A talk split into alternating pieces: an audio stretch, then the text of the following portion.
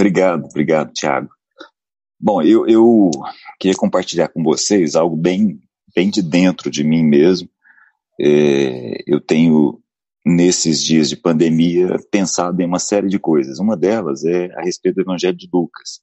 E é sobre isso que eu queria conversar com vocês. Eu já tenho compartilhado com algumas pessoas mais próximas a respeito. É, o meu objetivo é de fazer uma leitura de Lucas. E aí é importante deixar claro isso. É uma leitura. É, não é a leitura, não é a única leitura, mas é uma leitura de Lucas. É, nesse período de, de pandemia, inclusive compartilhando com, com alguns dos mais próximos aí, eu tentei é, gastar um pouco do, do, do, tempo meditando em uma série de, de, de, partes que, que eu gostaria de fato de meditar. E uma delas é a respeito de Lucas. É, meu objetivo hoje é de conversar com vocês a respeito de Lucas lá no capítulo 4. Então, quem puder aí, se puder deixar aberto lá, seria legal a gente dar uma conferida juntos a respeito de um trecho que é exclusivo de Lucas. Embora Mateus, Marcos e Lucas sejam muito semelhantes, é, a, a, as diferenças entre eles vão nos revelando algumas peculiaridades, vão nos revelando que, embora sejam muito parecidos, a inteligência que está por trás de cada um deles tem mensagens diferentes. É, antes da gente ir para Lucas, eu queria, queria ler um trecho com vocês aqui. É, não precisa abrir, só para servir de introdução mesmo. Está lá em Salmo, capítulo 40, 144. Diz assim: Senhor, salmista perguntando, o que é o homem para que te importes com ele? Ou o que é o homem para que tome conhecimento dele? O filho do homem para que tenha por ele algum tipo de interesse? O ser humano é como um sopro, como uma brisa, como uma bolha de sabão. Seus dias são como uma sombra passageira. É, apesar da gente não perceber isso, porque não é muito do nosso dia a dia, é, homem, ser humano, e filho do homem são expressões sinônimas para os judeus, são expressões sinônimas para os hebreus de uma forma geral. A, a, nós perdemos a, a, expressão filho do homem, ela não é do nosso dia a dia, mas é interessante a gente perceber que filho do homem, homem ser humano são expressões sinônimas dentro daquela cultura. Por que, que eu estou comentando isso com vocês? Eu quero fazer uma leitura de Lucas. E essa leitura de Lucas é, eu vou dar um norte aqui, vou pegar um trecho, mas até incentivo depois que vocês busquem fazer essa leitura. Essa leitura de Lucas é uma leitura que vai olhar para Jesus como homem. Esse é o meu ponto. Vai olhar para Jesus como um ser humano. É, isso, embora seja óbvio, não é tão simples. E embora seja algo que a gente não se surpreende quando a gente coloca de imediato, no fundo, no fundo, todos nós temos muita dificuldade em aceitar de fato o que, que isso representa. Nós temos muita dificuldade. A verdade é que nós não somos honestos nesse sentido, mas nós temos muita dificuldade de olhar para Jesus como um ser humano, 100% ser humano, assim como cada um de nós. Mas eu quero abrir um parêntese aqui. É, dentro da, da, da cultura de, de, Israel, dentro da, da cultura judaica, eu, eu gosto muito de, de lembrar uma coisa que é paralela à Bíblia, mas que faz parte da tradição. Não sei quantos lembram, não sei se vocês estão lembrados, há um texto lá no Antigo Testamento, no início do Antigo Testamento, em que Moisés e Arão, Moisés e o irmão dele, Arão, o primeiro sumo sacerdote, se juntam a algumas pessoas para subir o monte e para ver a Deus. Muito bem, esse é um texto bíblico. Essa é uma um traçado bíblico, essa é uma, uma trajetória bíblica. Então, Moisés e Arão, os filhos de Arão, Nadab e Abiú, sobem o monte para se encontrar com Deus e com eles 70 anciãos. E isso é bíblico, mas o que eu vou falar agora não é bíblico, mas faz parte da tradição dos rabinos israelitas. Quando o pessoal desceu, os 70 anciãos que olharam para Deus e viram os pés de Deus, expressaram de 70 formas diferentes. Então, existem dentro da cultura israelita, existem é, 70 leituras de um mesmo texto. Essa é uma forma de olhar. Eu gosto muito, para falar a verdade. Quando eu olho para os evangelhos, eu, eu sempre acho que, embora muito parecidos, Mateus, Marcos e Lucas, eu concordo com aqueles que olham para cada um deles de forma diferente. E, e, dentro da tradição já cristã, dentro da cristandade, Lucas é sempre visto como aquele evangelho que vai nos apresentar Jesus como homem, assim como Mateus vai apresentar Jesus como o rei e assim por diante. Mas eu queria comentar com vocês o seguinte, antes da gente ir para Lucas. Eu quero reforçar essa questão aqui, embora seja óbvio, embora muito provavelmente ninguém vai discordar disso dentro do nosso ambiente, dentro da nossa atmosfera, mas nós temos dificuldade. Essa é a grande verdade. Quando a gente olha para Jesus, fazendo o que fez, dizendo o que disse, curando como curou, compartilhando como compartilhou, a gente sempre olha para Jesus como Deus. A gente tem muita dificuldade de olhar para Jesus como homem. E eu queria lembrar aqui, por exemplo, a expressão de Paulo lá em Filipenses: Jesus, embora sendo Deus, ou embora existindo em forma de Deus, não considerou que o ser igual a Deus era algo que devia apegar-se. Jesus nunca considerou que o ser igual a Deus era algo do qual ele não pudesse abrir mão, mas esvaziou-se a si mesmo. A expressão original aqui é aniquilou em si mesmo o fato de ser Deus, vindo a ser servo, tornando-se semelhante aos homens, e sendo encontrado em figura humana, humilhou-se a si mesmo e foi obediente até a morte e morte de cruz. O escritor de Hebreus coloca a mesma coisa de uma forma diferente, com outras palavras, mas ele diz que Jesus participou da mesma condição humana que todos nós, mesma, idêntica, e se tornou semelhante a cada um dos seus irmãos em todos os seus aspectos. Mas como eu disse, esse é um desafio. Na verdade, não é tão simples, embora possa parecer, não é tão simples a cada um de nós. O fato é o seguinte: Jesus abriu mão completamente de ser Deus. Completamente. Jesus abriu mão de toda a divindade. Tudo. Tudo aquilo que a divindade tinha enquanto poder, Jesus abriu mão. Esse é um ponto fundamental. Por que, que isso é um ponto fundamental? Porque senão a gente olha para Jesus perdoando e acha que Jesus perdoou porque era Deus. A gente olha para Jesus tendo misericórdia e amando as pessoas porque Jesus era Deus. A gente olha para Jesus e olha para a fé de Jesus, é algo que a gente não tem costume de comentar, e olha e pensa: ok, beleza. A gente pensa assim porque Jesus era Deus. A gente nunca pensa na fé de Jesus. Mas a questão não é essa. Esse é um, é um ponto fundamental e é esse meu ponto que eu quero conversar com vocês. É, Jesus, na verdade, abriu mão completamente de todos os atributos da divindade. Jesus abriu mão de ser onipresente, abriu mão de ser onisciente, abriu mão de ser onipotente, que são no mundo ocidental as nossas maiores atribuições ao caráter de Deus. Muito bem. Onipresente é fácil. Ninguém tem muita dificuldade em entender que Jesus abriu mão de ser onipresente quando esteve aqui. Porque enquanto Jesus estava na Judéia, ele não estava em Samaria. Enquanto Jesus estava na Galileia, ele não estava em Jerusalém.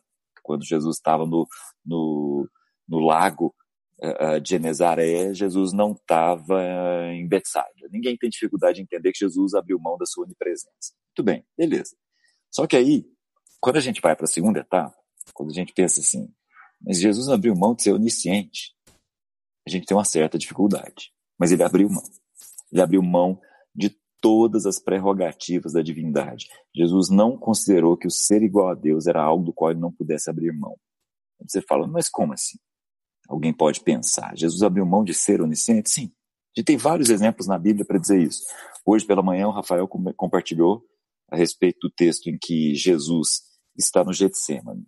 Quando Jesus está no Getsemane e pede para o Pai, Pai, se for possível, passa de mim esse cálice, ele está deixando muito claro, muito claro, que ele não tinha conhecimento de tudo aquilo que acontecia, aconteceria com ele dali para frente. E se fosse possível, se tivesse jeito, até porque Jesus, como um conhecedor da Bíblia, sabia de um outro caso semelhante em que um filho seria sacrificado e não foi, Jesus pensou: será que é possível?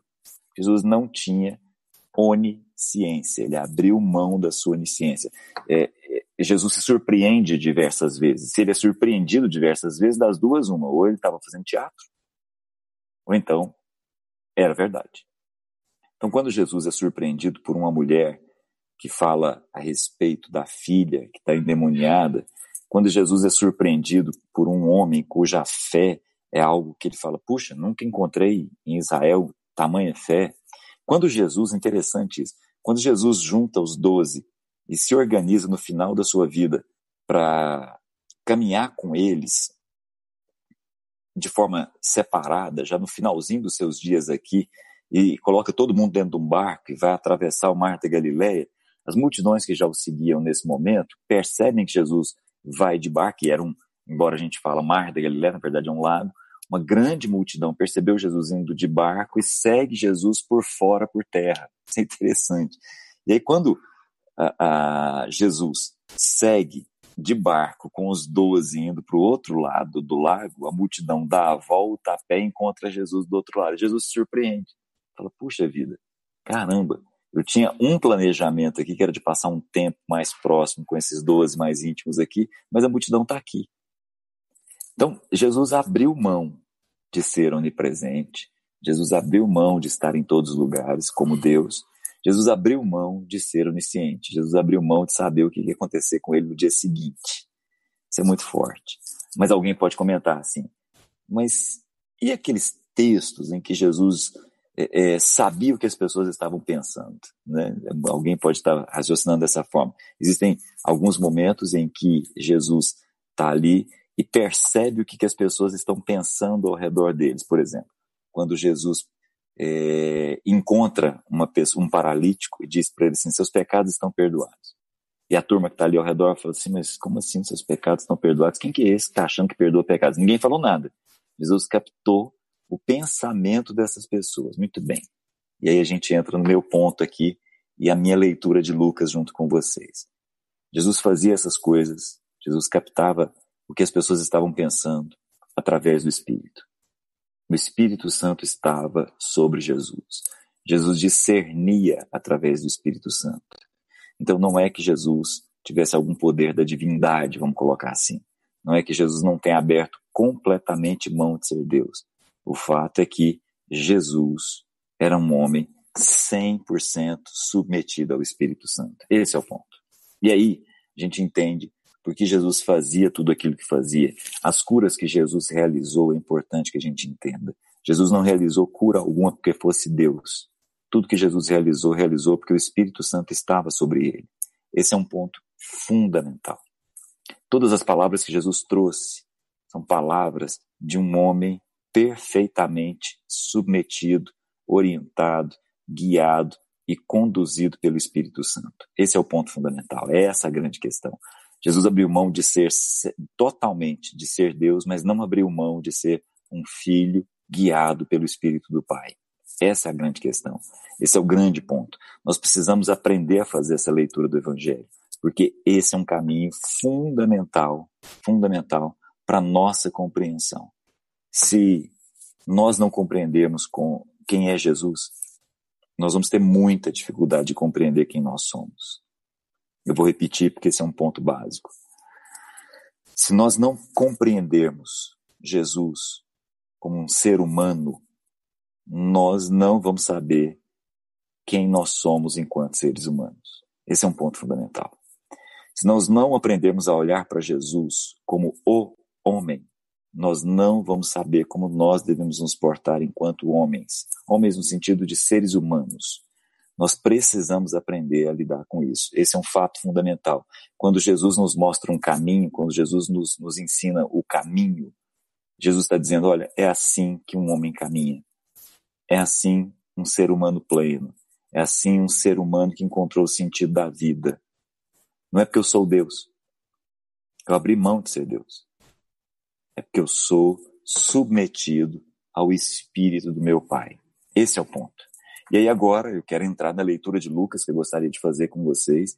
E quem tiver a oportunidade, abra lá em Lucas no capítulo 4, versículo 14. Diz assim: Jesus voltou para Galiléia. E aí, novamente, no poder do Espírito. Esse é um ponto fundamental. Jesus acabou de ser batizado, Jesus acabou de passar por um período no deserto, sendo tentado, detalhe, levado pelo Espírito Santo. É importante a gente entender isso. Nós estamos em Lucas capítulo 4. Então nós já passamos daquele período em que Jesus é, segundo o Evangelho de Lucas, nasce com todas as peculiaridades de Lucas, gerado pelo Espírito Santo, é importante que a gente entenda isso. É, Jesus é batizado no Jordão e uma pomba desce sobre ele, numa figura, numa representação do Espírito Santo descendo sobre ele. Jesus é levado pelo Espírito, levado pelo Espírito ao deserto. E aí, ao voltar do deserto, Lucas capítulo 4, versículo 14, Jesus voltou para Galiléia, no poder do Espírito Santo. No próximo capítulo, a gente vai perceber que é no poder do Espírito que Jesus curava. Não é porque era Deus, porque o Espírito Santo estava sobre ele. E por toda aquela região se espalhou a sua fama. Ensinava nas sinagogas e todos o elogiavam. É importante a gente não esquecer que Jesus era judeu, está num ambiente judeu, e ele frequentava desde a sua infância sinagogas. Muito bem. Ele foi a Nazaré. Lucas capítulo 4, versículo 14 e 15. Ele foi a Nazaré. E o texto deixa bem claro. Onde havia sido criado. E aí eu queria te convidar a fazer um exercício mental aqui. Imagine essa cena. Jesus tinha 30 anos, já tinha feito algumas coisas, já tinha realizado algumas curas, já tinha feito alguns milagres. Jesus já tinha ensinado muita gente, em especial na região norte da Palestina, que é a Galileia, mas ele volta para o sul, desculpa, ele volta mais ao sul e vai a Nazaré. Nazaré é a cidade que Jesus ficou até os 30 anos. Nazaré, na verdade, não é bem uma cidade. Na verdade, é mais uma aldeia, aonde todo mundo conhecia todo mundo. E aí Jesus vai ali para aquele lugar, depois de passar pela, pela Galiléia, ele volta da Galiléia e vai para Nazaré. O lugar aonde ele tinha sido criado. Então imagina a cena. E ali ele foi, no dia de sábado, a uma sinagoga, como era seu costume, como judeu. Entra numa sinagoga, na sua cidade natal, não no sentido de que Jesus tenha nascido em Nazaré, Jesus nasceu em Belém, mas foi exatamente o lugar onde cresceu, passou a vida toda praticamente, onde todo mundo sabia quem era. Todo mundo praticamente sabia o nome um do outro. E aí, ele se levantou para ler. Então imagina a cena, um sábado pela manhã, Jesus numa sinagoga, ali basicamente entre os seus, onde todo mundo sabia o nome de todo mundo, Jesus está ali e se levanta. 30 anos, uma figura estranha, ali todo mundo olhando, aquele cara com 30 anos que não se casou ainda, aquilo dentro daquela cultura era muito esquisito, muito, muito estranho. Jesus se levanta, mas já era bem conhecido, como a gente já viu aí no versículo anterior, a sua fama já tinha se espalhado por toda aquela região. Ele se levanta para ler. Todo mundo presta atenção nele. Opa! Foi entregue para Jesus o livro do profeta Isaías. Aí ele abriu, procurou lá e encontrou um lugar específico. Encontrou um lugar que estava escrito o seguinte: O Espírito do Senhor está sobre mim. Esse é um fato fundamental. Esse é um fato marcante. Esse é o fato que deve, de, de verdade, separar a nossa compreensão a respeito da vida. Nós precisamos aprender a pedir pelo Espírito Santo nas nossas vidas, porque isso nos, toma, nos torna seres humanos plenos, homens de verdade. Homens no sentido de seres humanos, homens e mulheres de verdade. É importante a gente entender isso. O Espírito do Senhor está sobre mim. E continua, termina de ler o texto, quando ele termina de ler o texto, ele fecha o livro, devolve o livro para o assistente e se senta. Todo mundo na sinagoga olhou para ele e ficou esperando o que, ele tinha para dizer. Ele lê o texto, se senta, todos os olhos estão fitos nele, é o que o texto diz para a gente. Aí ele diz o seguinte: hoje se cumpriu a escritura que vocês acabaram de ouvir que eu quero dizer para vocês, Jesus falando para todos os que estão ali, numa sinagoga pequena, seguramente, muito pequena, na cidade onde ele cresceu. Seguinte, gente, eu sou o ungido do Senhor. Eu sou o Messias. Eu sou o Cristo. Eu sou aquele que todos esperavam. Aí o texto diz assim: todos falavam bem dele e estavam admirados com as palavras de graça que saíam de seus lábios, mas perguntavam: não é esse o filho do José? Isso é muito interessante. Todo mundo olha, entende que estava ali algo diferente. As palavras que fluíam da boca de Jesus eram palavras cheias de graça. Dos seus lábios saía algo que eles não ouviam de ninguém. No entanto, todo mundo olhava e falava assim: Mas esse não é o filho do Zé? Não é o filho da Maria? Não é o carpinteiro? Todo mundo olhava aquilo dali e falava: Não pode ser. Não dá. Esse é o meu ponto. A mesma dificuldade exatamente a mesma dificuldade que aquelas pessoas do primeiro século tinham, nós temos até hoje. Só que a nossa dificuldade é a mesma ao contrário, uma dificuldade espelhada. Aquela turma olhava para Jesus e falava assim: não é possível. Esse não é o representante de Deus entre nós. Nós fazemos a mesma coisa ao contrário. Nós olhamos para Jesus e pensamos assim: esse é Deus. E por isso, ele faz o que faz. Ele diz o que diz. Ele fez o que fez. Ele pôde chegar onde chegou. Esse é o nosso desafio. É a mesma dificuldade daqueles habitantes de Nazaré. Todos eles. E acontece uma coisa interessante. Todos os que estavam na sinagoga ficaram furiosos. Pegaram Jesus, levaram, expulsaram Jesus da cidade, levaram até o topo de uma colina sobre o qual a cidade foi construída e estavam a, a ponto de suicidar Jesus. estavam a ponto de jogar Jesus lá de cima. Mas Jesus simplesmente passou no meio deles e foi embora. Voltou para Cafarnaum, a cidade de Pedro e provavelmente o lugar principal do ministério de Jesus, voltou para Galiléia e assim por diante, sem nenhum ressentimento, sem nenhuma mágoa, sem nenhum problema com aquelas pessoas com as quais ele ele cresceu, com as quais ele viu ali. Esse é o meu ponto com vocês. Esse é o meu detalhe aqui e é esse o, o meu desafio, é essa leitura que eu quero fazer de Lucas e é esse o o ponto que eu queria deixar com vocês. O Espírito do Senhor está sobre mim, porque Ele, o Espírito, me ungiu para pregar boas novas aos pobres. Ele me enviou para proclamar liberdade aos presos e recuperar são da vista aos cegos, para libertar os oprimidos e proclamar o ano aceitável do Senhor. Se nós não entendermos que Jesus era homem, submetido ao Espírito Santo, nós vamos ter dificuldade de viver a nossa vida. Se nós podemos colocar dessa forma, o segredo para caminhar nessa vida é o segredo de quem se submete ao Espírito Santo sobre nós. Esse é o ponto. E aqui eu queria terminar deixando com vocês aqui o seguinte. Um pouco antes desse texto, Jesus foi batizado como a gente sabe muito bem, muito bem. Está lá em Lucas no capítulo 3. Jesus foi até o Jordão, foi batizado por João. E quando Jesus foi batizado por João, há uma imagem.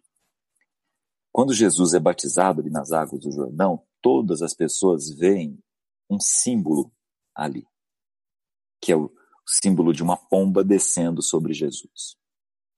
Então o Espírito Santo foi representado de maneira corpórea, porque o Espírito não tem corpo, mas o Espírito Santo foi simbolizado por uma pomba que desce e vai até Jesus.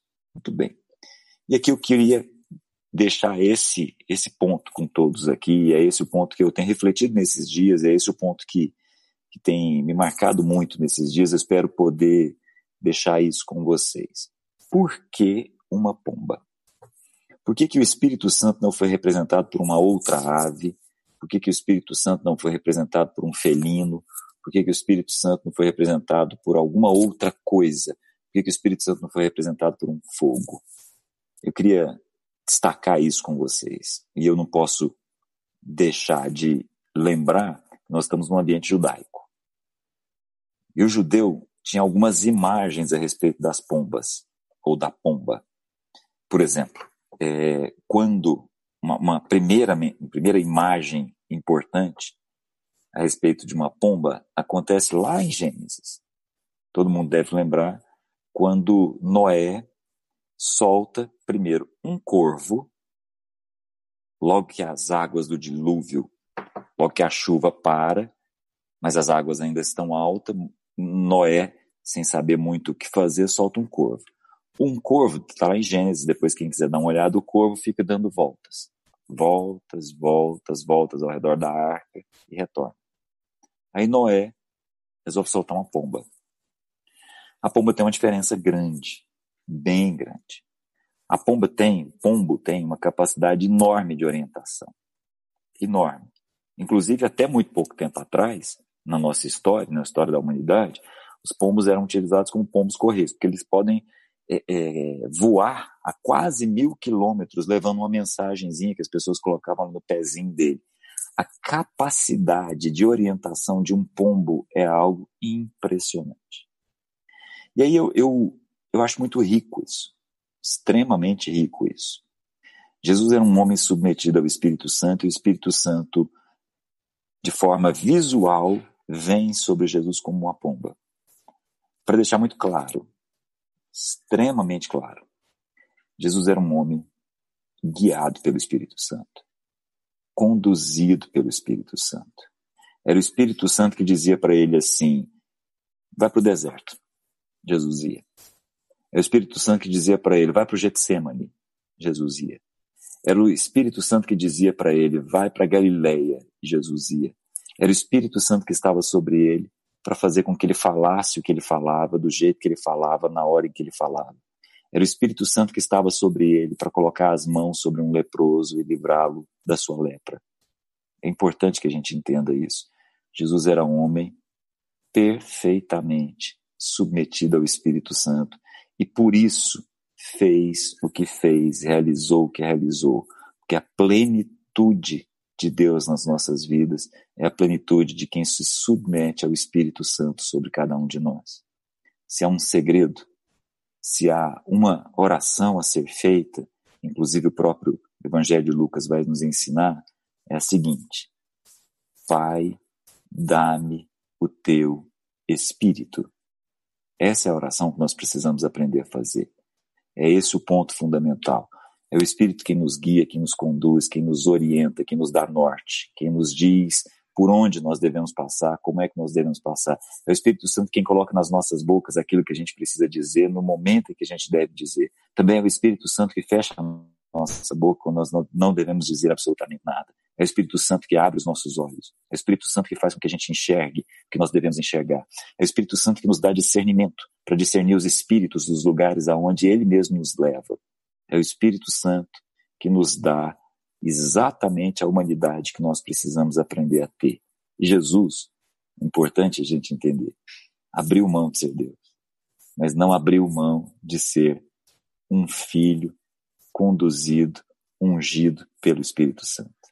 Então eu queria deixar isso com vocês aqui no Dia dos Pais, sem perder a oportunidade de dizer para terminar que é o Espírito Santo quem faz com que a gente tenha essa convicção de que nós somos filhos. É o Espírito Santo em nós, no Dia dos Pais, que faz com que a gente tenha total consciência. Somos filhos. É o texto de Paulo em Romanos. O Espírito Santo é que dá a cada um de nós a possibilidade de dizer a Deus: O Senhor é o meu Abba, o Senhor é o meu Pai. Amém?